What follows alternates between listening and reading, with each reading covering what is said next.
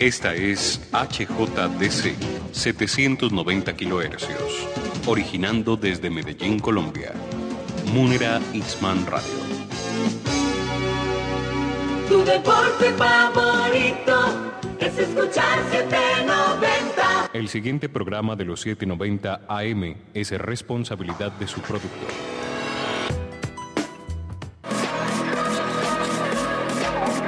Llega a Munera Itzman Radio, al César lo que es del César. Una producción que contagiará tus oídos de información y entrevistas sobre política, tecnología, salud, medio ambiente, cultura, música y más. Para conectarnos con el pensamiento y necesidades de la ciudadanía del siglo XXI.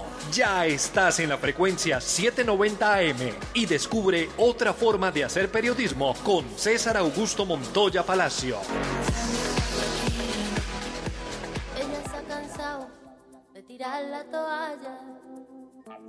Poco a poco de la araña.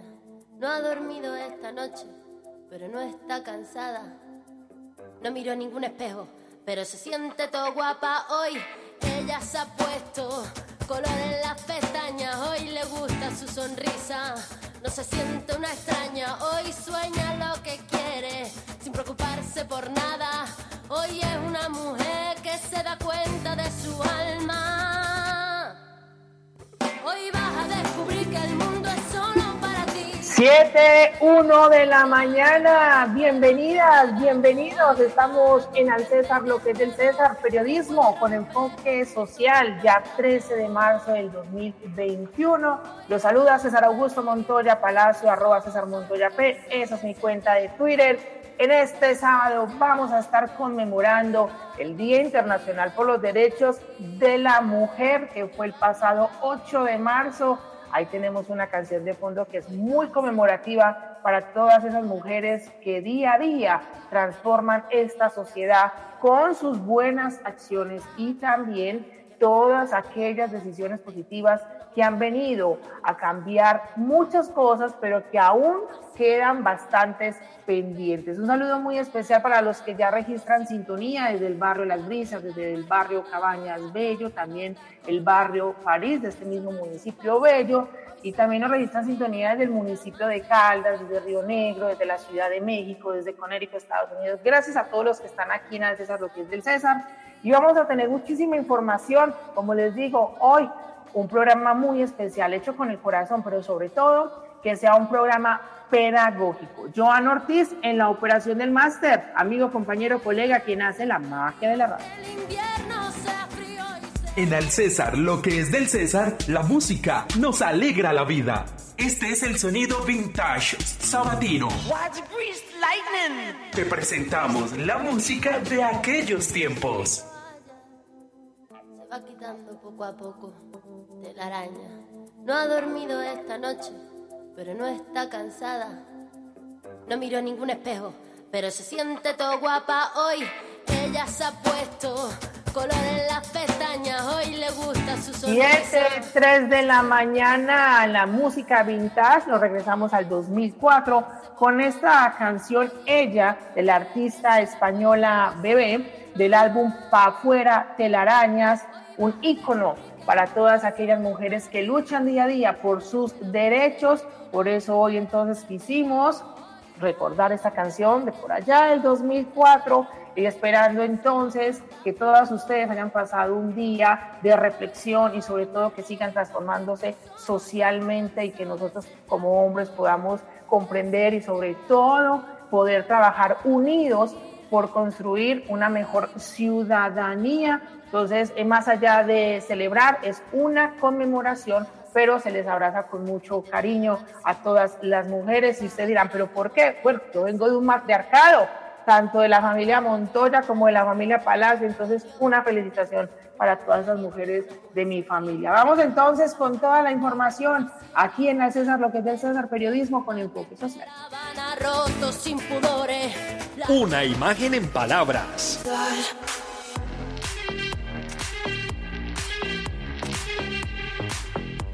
Siete, cuatro de la mañana. Recuerde que está en el 790 AM, Munera Isman Radio y en www.radiomunera.com. La mutilación genital femenina consiste en cualquier procedimiento que se realice a una mujer o a una niña con el objeto de alterar, estirpar y lesionar parcial o totalmente sus órganos genitales por razones culturales como un rito de transición hacia la vida adulta o un prerequisito matrimonial, religioso o, u otro tipo, pero no de médico. Colombia es el único país de América Latina que ha reconocido que la mutilación genital femenina aún se practica en algunas comunidades indígenas después de ser detectada en el año 2007 cuando fallecieron dos niñas por este procedimiento. Por eso entonces escuchemos las voces de esas personas que realmente son los testimonios de, de, las que han en algún momento tenido que pasar por todo este procedimiento, que como reiteramos, Colombia es el único país de América Latina que aún tiene todo este como ritual cultural. Por eso entonces escuchemos algunos testimonios de mujeres indígenas en Vera. La práctica se tenía eh, como, como una enseñanza que a, ella, a las parteras les habían dado sus abuelas. Pues lo que decían las mayoras en el tiempo que tra pude trabajar con ellos así acompañando con los talleres, lo que decían era que, se, que lo hacían porque, porque a las niñas que se le crecen, se le crece esa cosa como un Decían así, mi mamita, mi abuela le contaba esa historia, por eso nomás anteriormente le cortaban esa cosita, porque ya, ya después corta eso, no tiene nada de recha, nada, hablamos verdad vulgar. Y entonces uno solo marido es que toca tener hasta que se muere. Para que las mujeres no sean brinconas, que tenía que ser fiel a sus maridos.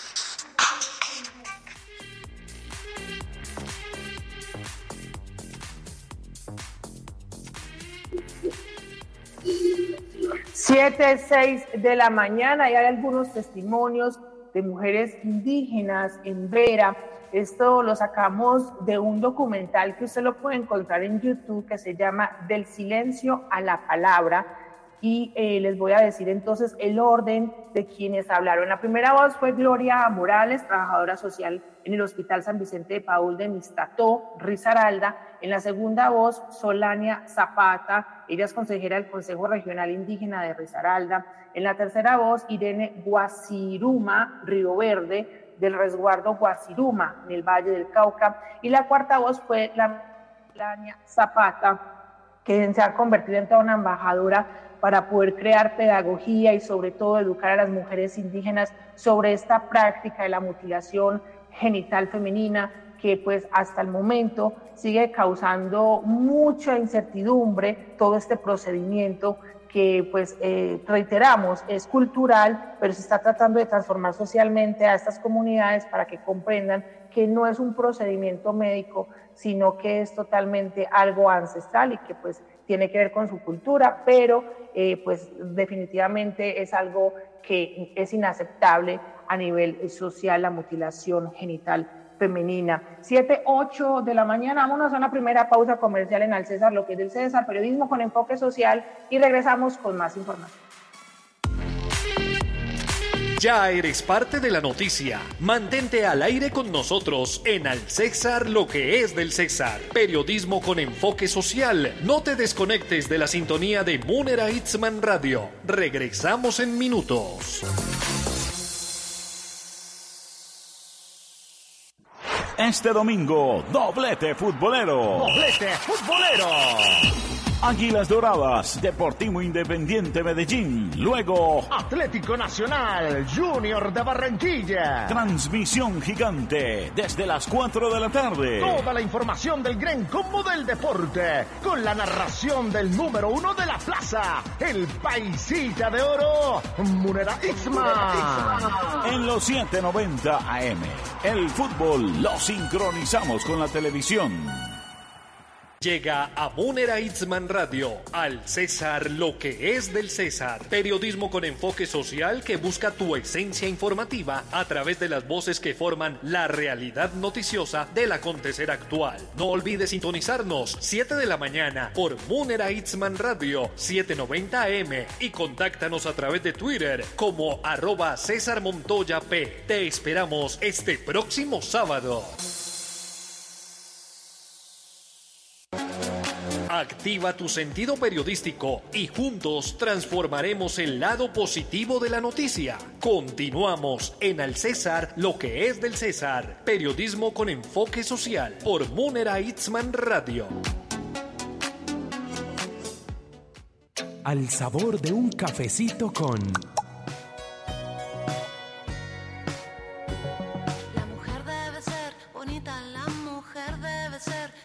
se mira y se toca y no dice nada.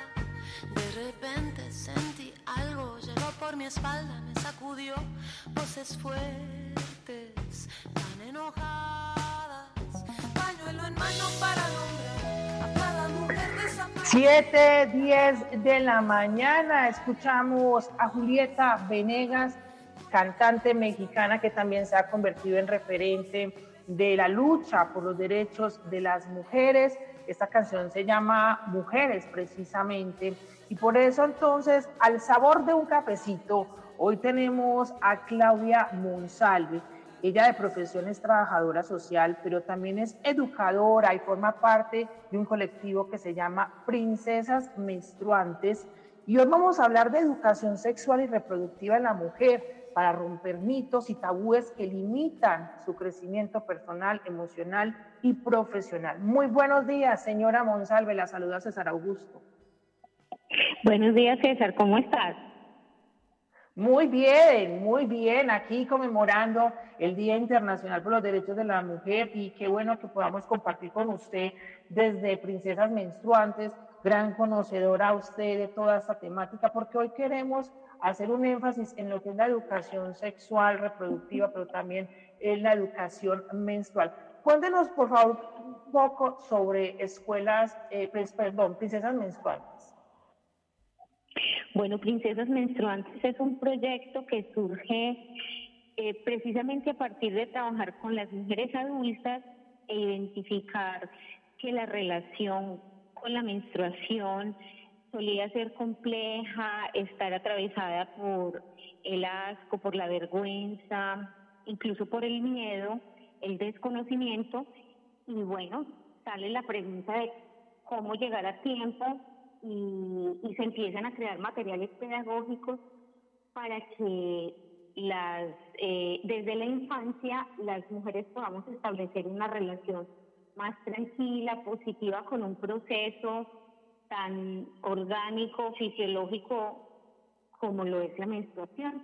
Y de allí, digamos que se han abierto otras ventanas, otros campos relacionados con eh, también con la educación sexual, con, eh, digamos, como con generar también una visibilización de este tema a nivel público, es decir, también hacer activismo y, digámoslo, incluso incomodar un poco con un tema que hace algunos años cuando nosotros iniciamos eh, todavía eh, estaba muy callado, muy silenciado y ahora vemos que, que se va ganando terreno, que cada vez se habla con más naturalidad de la menstruación, pues no me imagino hace una década una entrevista como estas, entonces siento que vamos ganando también en visibilizar y en esa medida en transformar esos discursos y esos tabús como tú lo nombrabas al inicio. Gracias, señora Claudia Monsalve, por darnos esa, esa, ese contexto de lo que ustedes vienen realizando desde Princesas Menstruantes. Tenemos algunas preguntas, pero entonces ya que estamos hablando de todo el proceso de la menstruación, mi pregunta es, ¿por qué sentir vergüenza de un proceso tan natural? Me ha tocado en algunas ocasiones que mis amigas más cercanas, obvio porque me tienen la confianza, me voltean y me dicen, César, estoy manchada ¿Por qué sentir tanto miedo? Bueno, digamos que esa pregunta eh, realmente nos, nos ponen en un asunto histórico y cultural. Eh, se habla de que la menstruación es el tabú más antiguo de la humanidad y que constituye una de las formas del control del cuerpo de las mujeres. Y hoy hablamos mujeres y cuerpos menstruantes y tiene que ver con una manera de dominación frente a nuestros cuerpos porque establecer una relación patológica, porque la menstruación se nos ha enseñado como enfermedad, establecer una relación de asco, porque también se nos habla de que es una sangre mala, de que tenemos que sentirnos como incómodas, eh, pues ha complejizado a las mujeres el habitarnos, incluso el tener una buena relación con nosotras y con nuestros procesos biológicos, porque se ha patologizado. Igual pasa con la menstruación, igual pasa con la menopausia, pasa con el embarazo, que son procesos que vivimos de manera fisiológica las mujeres, pero que los discursos, tanto religiosos como médicos, no han favorecido, digamos, esta relación y por eso la importancia de nombrarlo y de que cada vez se naturalice más.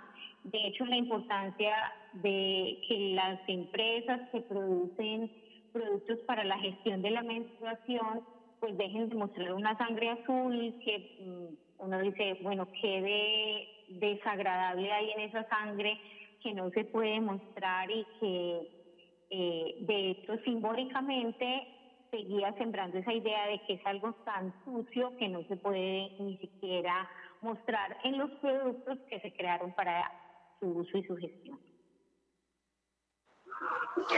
Qué bueno que usted menciona sobre esos productos que poco a poco vienen a ocupar un espacio dentro de ustedes las mujeres a nivel eh, de diferentes eh, perspectivas, eh, un nivel económico, un, un, nivel físico, emocional. Estoy hablando de las copas menstruales, de los panties desechables. Cuéntenos, señora Claudia Monsalve, cómo es la utilización de las copas menstruales y, y estas otras opciones que tienen ustedes como mujeres que quizás todavía no, no ha entrado de lleno en Colombia, pero poco a poco se ha ido aceptando. Sí, de hecho nosotros desde Princesas Menstruantes siempre hemos planteado que es importante tener las varias opciones para la gestión de la menstruación, porque las industrias se han encargado de posicionar las toallas desechables, los tampones, los protectores, pero realmente hay muchos otros insumos que tienen un menor impacto en nuestra salud porque pues el algodón que se utiliza para estos productos eh, generalmente nos genera alteraciones en, nuestro pH, en nuestro flujo, irritaciones, un, montón de, mm, digamos, de problemáticas que no se les ha puesto eh, el ojo como corresponde y eso ha hecho que otros productos como las copas menstruales, que es una eh, copa de un material, mm, este, hay unos que son hechos de silicona américa, es decir, que tipo alergénico, que no va a generar ninguna alteración en, nuestra, en nuestro canal vaginal, pero sin embargo planteamos que no es que sea la panacea, es maravillosa y es excelente que tengamos estas otras opciones, eh, pero no todas las mujeres pueden utilizar la copa menstrual o las toallas de reutilizables, las toallitas de tela, las que utilizaban nuestras abuelas, eh, la esponja que también hay una esponjita de mar que se puede utilizar para recoger el sangrado menstrual, los panties menstruales que también tienen una función similar a las toallas reutilizables que simplemente se lavan y se vuelven a utilizar. Eh, y es importante que estos insumos nos permiten primero reconocer que la sangre menstrual eh, pues es, es una es simplemente un proceso que nosotras vivimos porque en la toalla descartable ella se descompone y huele mal. Mientras que en las toallas reutilizables, en los panties o en las, o en las copas menstruales, nos damos cuenta que simplemente huele a hierro, que no es esta, esta cosa asquerosa y desagradable que nos han dicho. Y eh, de manera particular la copa también nos favorece la exploración de nuestro cuerpo porque vivimos en una cultura que se nos ha censurado a las mujeres la autoexploración, eh, el, el sentirnos dueñas de nuestro cuerpo. Entonces sí genera un proceso de apropiación, de conocimiento y de, sentirnos dueñas incluso de esta zona que más fácil en relaciones heterosexuales, digamos, es más fácil que el hombre explore nuestra cavidad vaginal que nosotras mismas.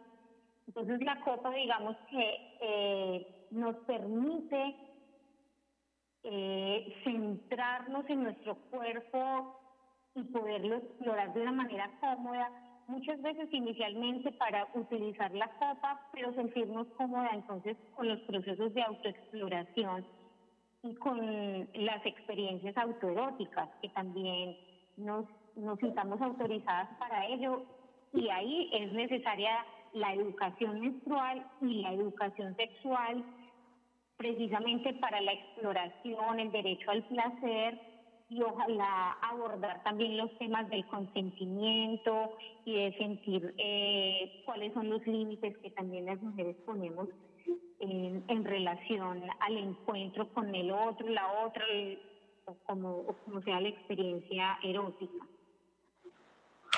Hoy en El Sabor de un Cafecito estamos conversando con Claudia Monsalve. Ella hace parte de Princesas Menstruantes, trabajadora social y educadora. La voy a invitar para que escuchemos el buzón ciudadano, porque justamente hicimos la pregunta a una de nuestras oyentes que utiliza la copa menstrual. Este es el buzón ciudadano de Al César lo que es del César. Escuchamos tu voz y tu opinión. 7.21 de la mañana, este es el testimonio de María Adelaida Trujillo, nos cuenta cómo se ha sentido con la utilización de la copa menstrual. Hola, te cuento que hace tres años comencé a usar la copa con propósitos ambientales. Eh, pero al día de hoy yo me siento muy feliz de haber tomado esta decisión, no solo con este propósito, eh, sino por el ahorro de costos, eh, la relación que tengo con mi periodo actualmente. Eh, es un producto que recomiendo 100% a mis amigas, es más, me, creo que me he convertido en una embajadora porque trato de convencerla a todas las mujeres que están a mi alrededor de que las usen. Creo que todas eh, deberían poder acceder a ella. Es un cambio radical de vida.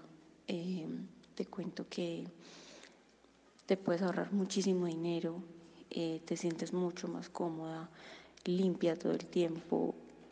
yo creo que es magnífica, simplemente. 7.22 de la mañana y es el testimonio de María Adelaida Trujillo, gracias a ella. ¿Qué opina usted, señora Monsalve, de este testimonio? Poco a poco va ganando espacio la copa mensual. Sí, y yo creo que, como dice María Adelaida, la mayoría de las mujeres que utilizamos la copa nos convertimos en embajadoras de la copa menstrual, porque tiene muchos beneficios eh, realmente favorece mucho la relación con el cuerpo. Eh, las mujeres que generalmente tienen infecciones o irritaciones se dan cuenta que disminuye. Eh, además de ese compromiso con, con el cuidado del medio ambiente, que digamos que no es solo responsabilidad de nosotras las mujeres, ahí también tendríamos que pensar en la industria que producen los estos insumos eh, pero sí, volviendo a la copa, es, es, es maravillosa y es muy importante que cada vez se le haga más publicidad y con ella ha sido más desde el voz a voz. Mm, pero también es importante que no todas las mujeres podrán utilizar la copa menstrual. De hecho, por eso hablamos de la educación menstrual, porque para el uso de la copa menstrual eh, necesitamos romper muchos tabús el, el mito de el tema de la virginidad, el asunto de la autoexploración, de introducirnos algo en el canal vaginal. Son muchos los asuntos que se necesitan trabajar porque no solamente necesitamos digamos que las mujeres puedan tener acceso a la copa menstrual, sino que puedan tener acceso al conocimiento de ellas mismas, de cómo funciona su cuerpo y a que se borren muchos de los mitos relacionados con que una mujer que disfruta de su cuerpo es, catalogada como mala, digamos que para las mujeres o somos buenas o somos malas y nuestra sexualidad define mucho eso. Entonces, es, eh, culturalmente se necesitan muchos cambios para que el uso de la copa se pueda masificar. Ahí está súper bien lo que usted acaba de decir, porque es otro enfoque que le queremos dar a esta entrevista. Muchas veces se ha categorizado a la mujer o de buena o de mala, negro o blanco. Nunca hay términos medios. Y usted sabe que el tiempo en radio es muy corto, señora Monsalve, y no puedo dejar de preguntarle sobre, sobre la habla, ablación genital o mutilación genital femenina. Hablábamos al inicio del programa sobre esta situación. Entonces, la pregunta es, ¿cómo y por qué sucede? Y también, ¿cuál es el concepto moral que se tiene acerca del clítoris?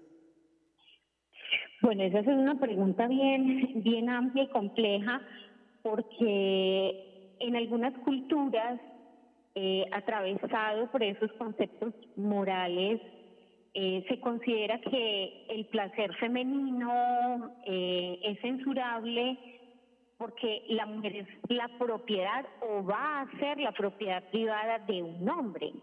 Entonces, para garantizar que solo ese hombre va a vivir, digamos, la experiencia sexual con esa mujer, se practica generalmente desde la infancia el corte del clítoris o, lo queman y esto garantiza, y de hecho en algunos también la cosen, y, esto garantizaría que ese hombre sería el primero en penetrarla.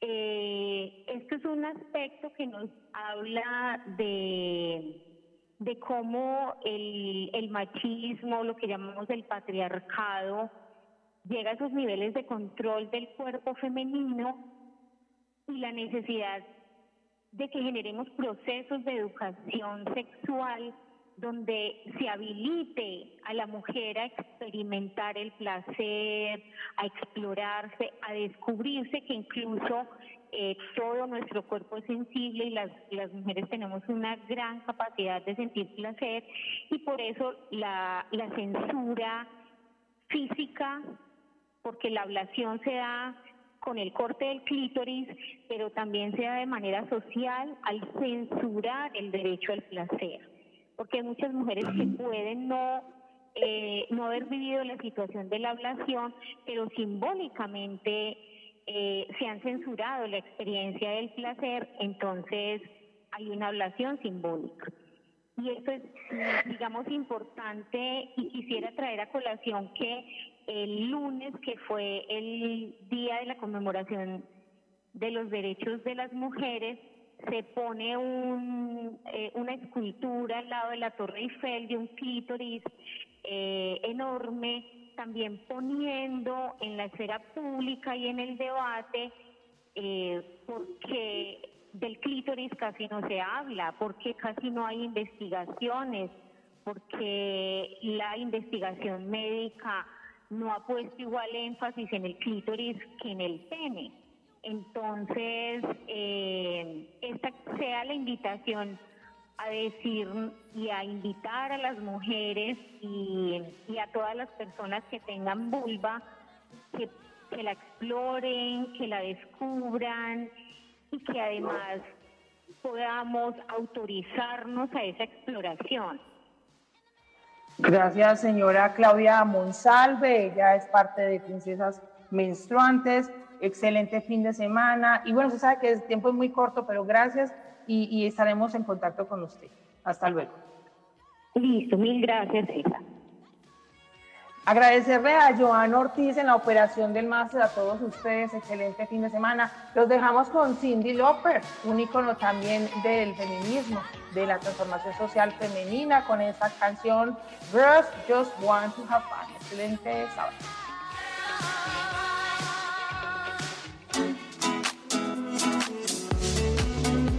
Hoy concluye una experiencia más de información. Gracias por acompañarnos en Al César lo que es del César. periodismo con enfoque social basado en evidencias y lecciones que innovan y transforman la sociedad del siglo XXI. Recuerda nuestra cita por el 790 AM de Munera Itzman Radio, todos los sábados a partir de las 7 de la mañana. Estamos en Twitter como arroba César Montoya P. Te esperamos en una próxima emisión.